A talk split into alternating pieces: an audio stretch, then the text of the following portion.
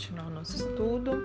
O livro de Joel Richardson, de Cristo, o Messias esperado pelo Islã.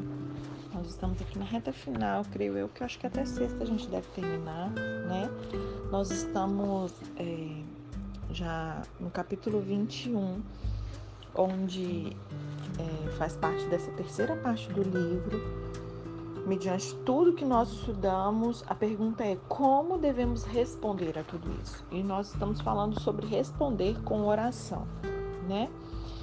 É, digamos que eu tenha demonstrado que nem toda nação da terra atacará Jerusalém com o anticristo, mas ao invés disso, nações o suficiente atacarão, como Zacarias e Joel disseram, usando ali aquelas expressões enfáticas. Por que, que eu estou gastando tanto tempo nesse ponto, nesse capítulo sobre oração? Nós vimos isso muito ontem, né? Os textos ali de Joel, de Zacarias, de Daniel. É...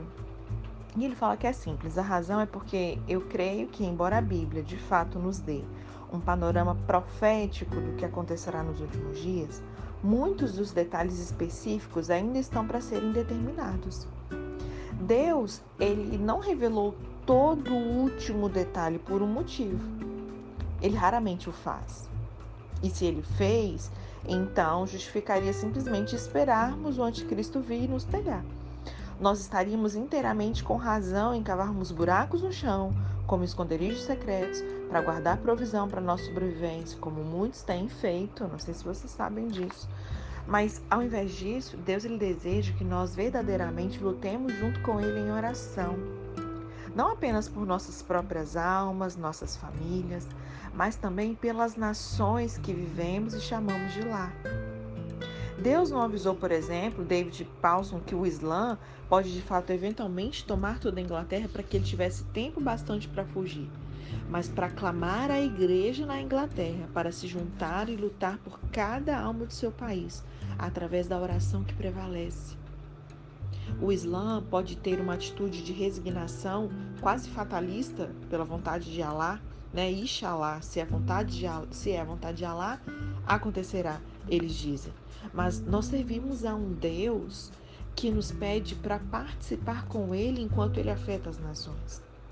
Nós servimos a um Deus que espera de nós, é, espera que nós é, espalhemos né, o seu maravilhoso reino pela terra através da pregação, que é um convite, né?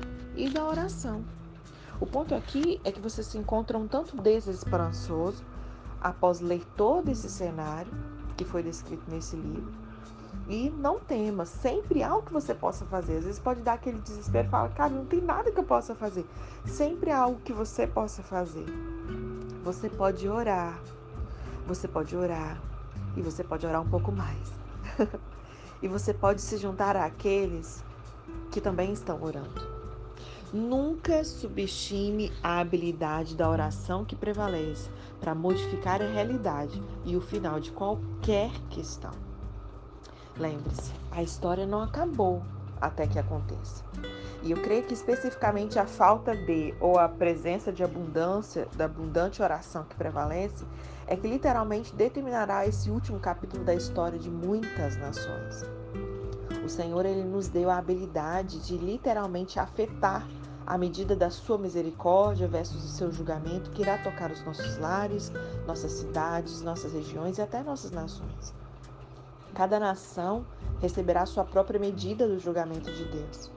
E de fato, cada um na terra experimentará um processo de refinação durante os últimos três anos e meio desse terrível período. E tudo que puder ser abalado, será abalado. Então, agora é a hora de clamar pela misericórdia de Deus para os dias que hão de vir. Existe também um outro aspecto bem importante da oração que a gente deve mencionar aqui. Ele diz assim: Eu também creio que a oração pode prevenir o julgamento de Deus e conseguir mais tempo para mudanças positivas.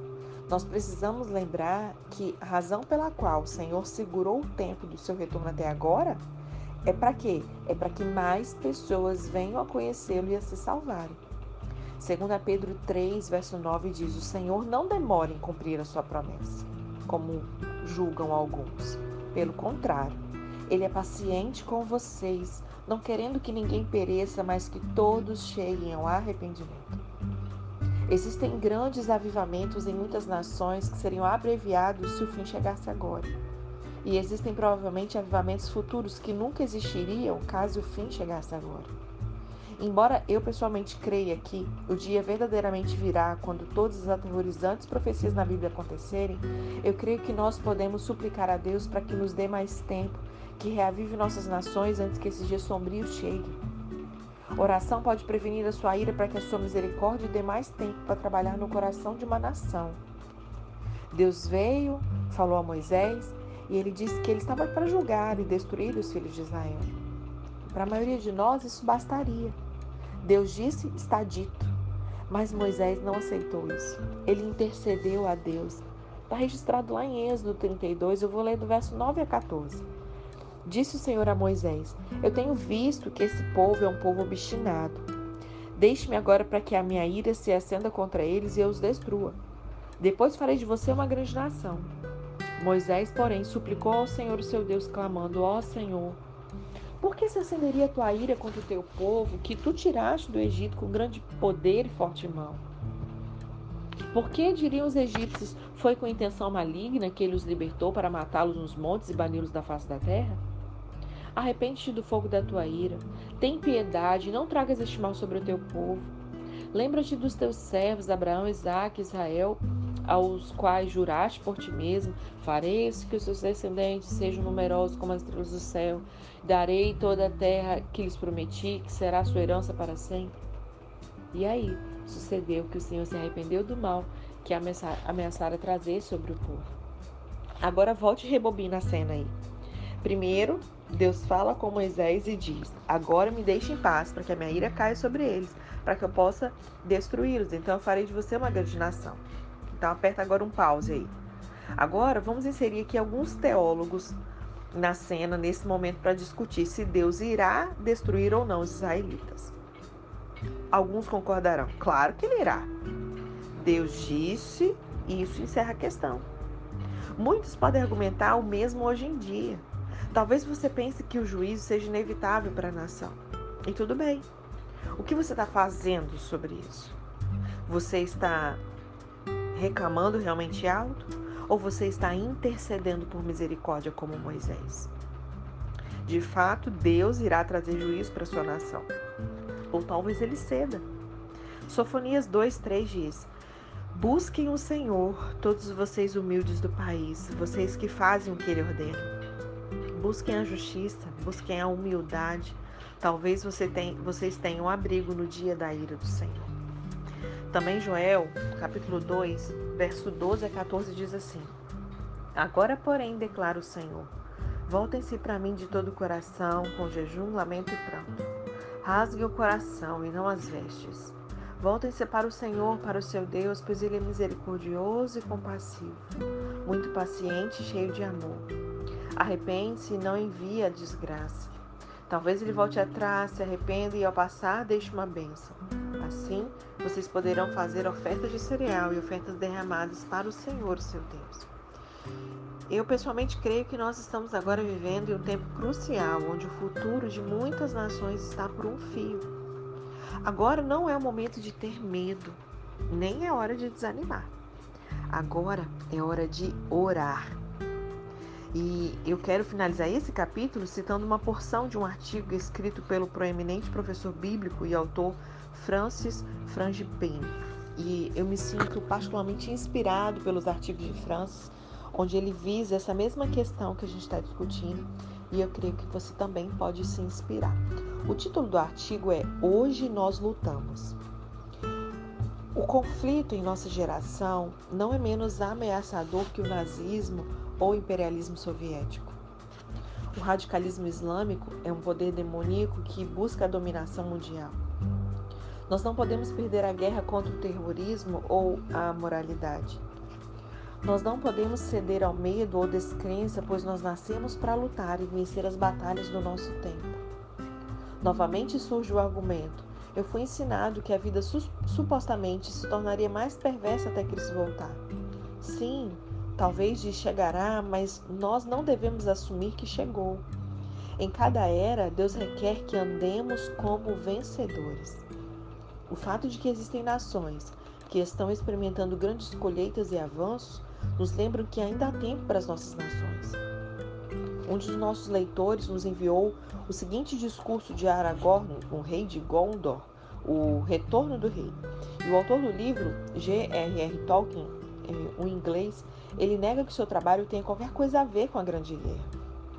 Ainda muitos de seus manuscritos, manuscritos foram escritos durante o auge da Segunda Guerra Mundial. E o livro é uma metáfora de todas as batalhas que cada geração deve enfrentar para vencer o mal. Desesperançosamente, em menor número, o rei Aragorn foi solicitado a inspirar seus homens contra o que parecia ser uma derrota certa contra a grande horda de seus inimigos infernais. Cavalgando à frente de seu reunido, mais pequeno exército, ele gritou: Eu vejo em seus olhos o mesmo medo que me tiraria a coragem. Um dia pode chegar onde a coragem do homem falhará, onde nós abandonaremos nossos amigos, romperemos os elos da amizade. Mas esse dia não é hoje. Hoje nós lutaremos.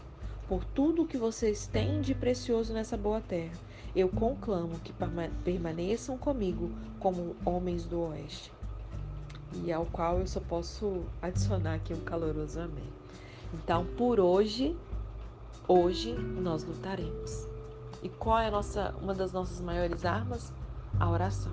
Então nós vamos responder a tudo isso com oração.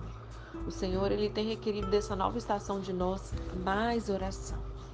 Amém? Uma outra forma da gente responder é com o evangelismo. Embora o poder e a necessidade da oração sejam incontestáveis, existe também aí uma outra dimensão da nossa resposta que é absolutamente necessária.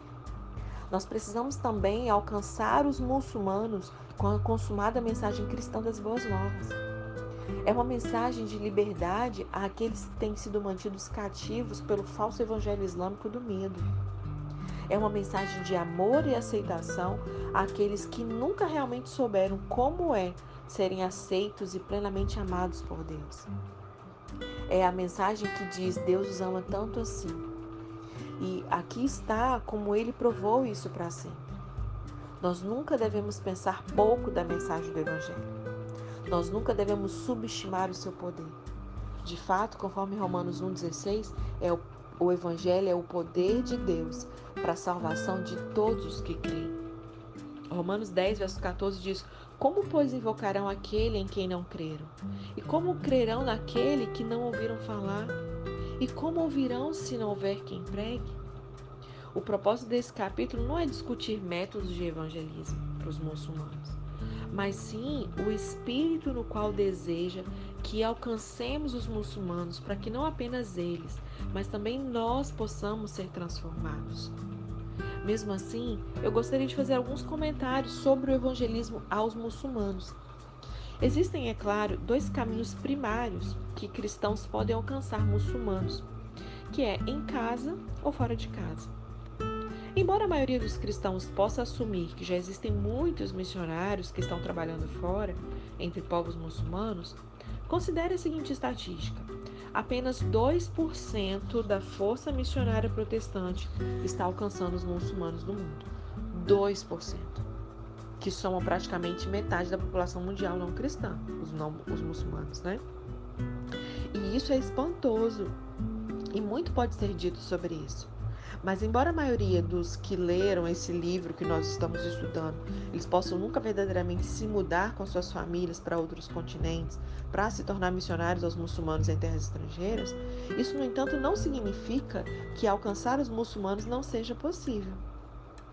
Hoje, com vários milhões de muçulmanos vivendo na América, faz a América se tornar parte do mundo é, islâmico.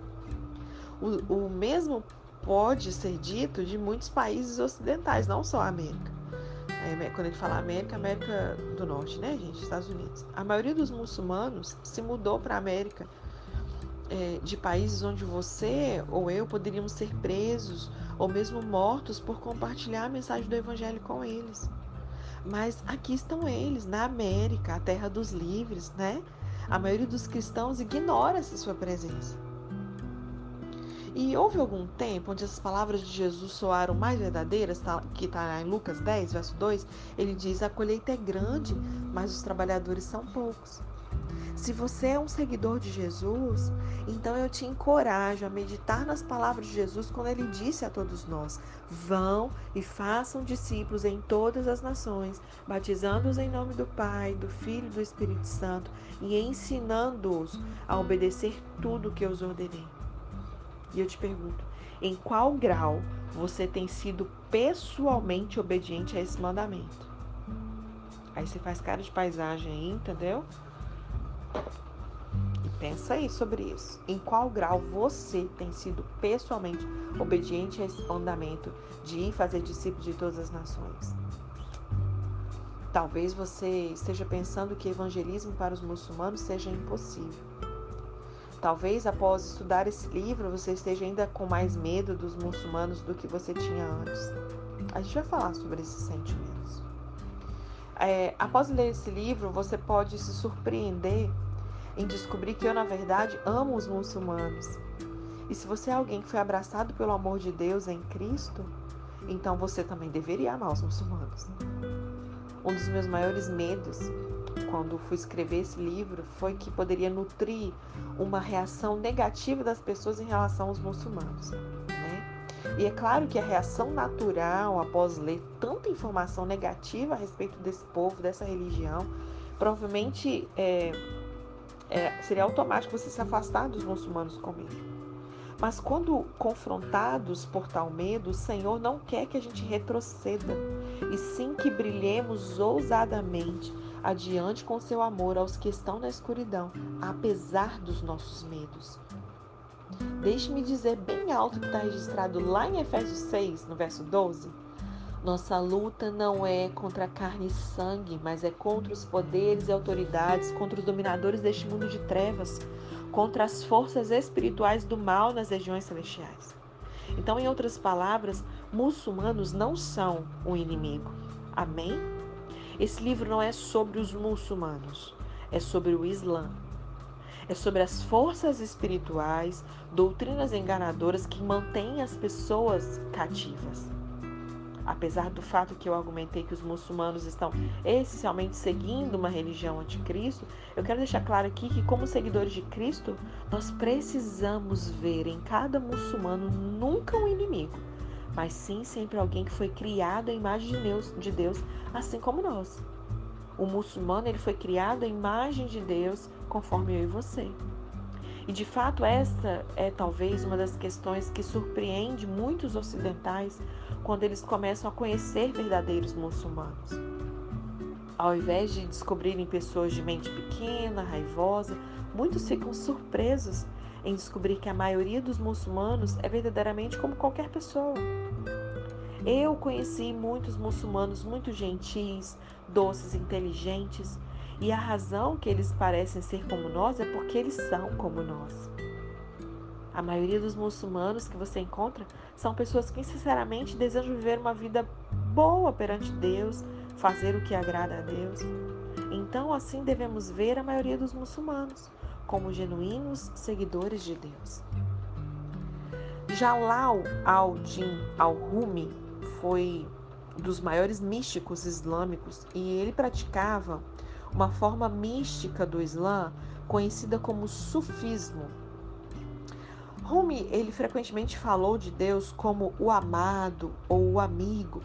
E sufis como Rumi, eles deram muito é, mais ênfase em Jesus como seu modelo de vida do que os outros muçulmanos. Você não pode ler muitos dos escritos de Rumi sem sentir que ele estava bem perto de ser um cristão. E existe pelo menos uma citação de Rumi que eu realmente gosto. Ele disse assim: Um dia eu estava a tentar ver nas pessoas o brilho do amigo, para que eu pudesse reconhecer o oceano em uma gota. Uau! Rumi tentava ver Deus em toda a sua criação e, particularmente, em cada uma das suas criaturas. Talvez você diga que nós não podemos ver nenhuma bondade e luz na religião do Anticristo. Mas acredite ou não, você pode. E eis a razão. O Islã, ele é feito de muçulmanos. E os muçulmanos são pessoas. que foram criadas à imagem de Deus. E muitos deles são genuínos seguidores de Deus. E como tal, até no Islã existem coisas que os cristãos podem aprender. E se isso é assim, é, de um beco sem saída, sistema religioso anticristo, então o quanto mais em seus seguidores, que são cada um deles criaturas de Deus. E embora a tendência natural dos nossos corações seja recuar pelo medo, ao invés disso, o Senhor deseja que nós nos aproximemos dos muçulmanos com uma atitude de confiança e humildade, que não vê o outro, mas sim uma criatura de Deus. E essa atitude de humildade, de ousadia e de confiança é o que Deus deseja para o seu povo através do tempo e, particularmente, nos últimos dias. Ele deseja que nós sejamos vencedores. Um vencedor é alguém que não permite que o medo supere, e sim vença o medo com o amor. O verdadeiro amor lança fora todo medo, não é isso que as escrituras nos dizem? Um vencedor ele não permite que o ódio supere, e sim vence o ódio com a reconciliação. Existia um homem que evangelizou os muçulmanos junta, justamente nesse espírito, e ele o fez em meio a um dos períodos mais negros da história cristã. O relacionamento entre o Islã e o cristianismo foi nesse tempo é, comparável à atmosfera de hoje. Foi durante a terceira grande cruzada. Francisco de Assis, vocês já devem ter ouvido falar dele, né? Foi nessa ocasião que Francisco de Assis decidiu ir e pregar o evangelho aos muçulmanos. É o espírito que Francisco se moveu, que é um modelo poderoso para a semelhança de Cristo no evangelismo cristão aos muçulmanos hoje em dia. Eu queria falar um pouquinho sobre a história de Francisco. Em 1219, Francisco de Assis e doze de seus irmãos viajaram com o exército cruzado para as fronteiras da guerra entre os cruzados e os sarracenos muçulmanos do sultão ali no Egito. E Francisco e seus amigos acamparam dentro do acampamento dos cruzados, enquanto o exército preparava para fazer o cerco na cidade portuária de Damieta. E Francisco pregou o evangelho entre os cruzados e muitos deles foram impactados pela mensagem de Francisco, deixaram as suas armas e se juntaram à ordem franciscana. A abordagem de Francisco era nunca de discriminar quando ele pregava o evangelho. Ele pregou aos cruzados cristãos, entre aspas, e aos sarracenos muçulmanos da mesma forma. Francisco ele seguiu Jesus diretamente dentro do acampamento do sultão o líder dos exércitos muçulmanos. E dentre os cristãos, o sultão Al-Kamil era visto como uma besta bruta. Mas Francisco encontrou um homem gentil, sincero, muito aberto e um genuíno seguidor de Deus. Francisco e seu amigo próximo, Iluminato, andaram diretamente para o acampamento do inimigo. Francisco foi imediatamente capturado, inicialmente maltratado, obviamente, pelos soldados muçulmanos, e Francisco demandou que fosse levado ao sultão para pregar o evangelho para ele. E o pedido de Francisco foi aprovado. Francisco saudou o sultão com a saudação de Deus lhe dê a paz. E, ironicamente, essa saudação era o que o próprio Francisco havia idealizado, a qual sucedeu correlacionar-se maravilhosamente com a saudação padrão usada pelos muçulmanos, que é As-Salamu Alaikum, que é paz seja sobre você.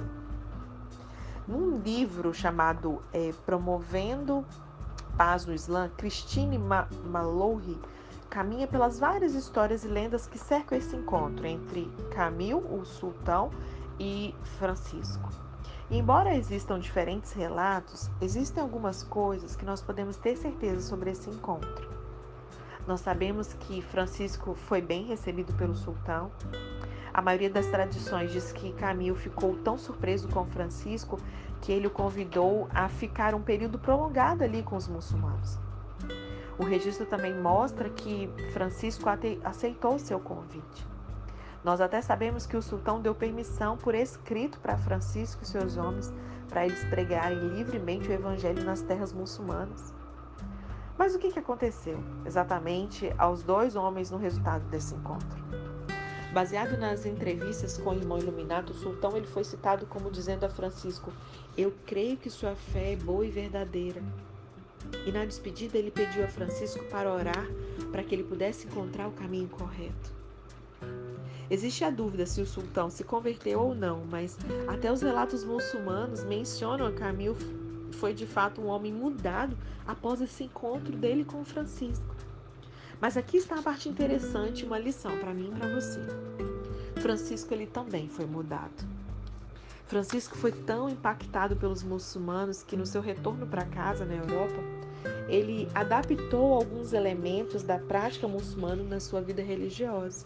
Por exemplo, de acordo com o chamado muçulmano de orar cinco vezes por dia, Francisco declarou aos superiores da ordem franciscana que eles deveriam anunciar e pregar a todas as pessoas dizer a ele sobre a glória devida a ele e a cada hora que o sino tocar. Louvor e honra sejam oferecidos ao Todo-Poderoso Deus por todos, por todo mundo. Também é dito que Francisco começou a se curvar com sua cabeça no chão, como os muçulmanos fazem quando eles oram. E ele escreveu ao general Capter assim: Ao som do seu nome, você deverá cair por terra e adorá-lo com temor e reverência. Dê atenção com seus ouvidos, obedeça ao Filho de Deus.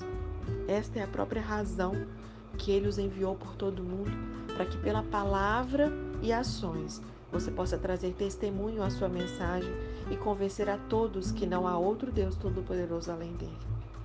E essa última parte, é claro, é bem similar ao credo muçulmano, né? Onde eles falam não há outro Deus senão Alá, senão Deus. Então, numa avaliação final, nós aprendemos que ambos, Sultão e Francisco, eles foram transformados como resultado desse encontro. E a razão para isso é que em cada encontro, Francisco ele não procurou meramente converter o outro, entende? Mas também a si próprio. Francisco não via o maior inimigo nos outros, mas em si mesmo. E o propósito de apontar essa história de Francisco é que hoje, como na época, nós vivemos em um tempo onde essas tensões cristão-muçulmano, desentendimentos e medos, eles estão fortes. Por quanto mais irão tais sentimentos alcançar os seus picos nos últimos dias? Francisco, ele é um modelo maravilhoso para nós de como ele alcançou os muçulmanos. Ele veio aos muçulmanos em confiança, sem medo, porém humilde, ensinável e um absoluto espírito de paz. Francisco não foi ao inimigo anticristo infiel com o espírito de preconceito, mas simplesmente a uma pessoa que precisava de Jesus. Da mesma forma, Francisco não foi para defender o Evangelho, mas para morrer por ele. E a gente vai falar mais sobre isso é, no próximo capítulo amanhã. Amém?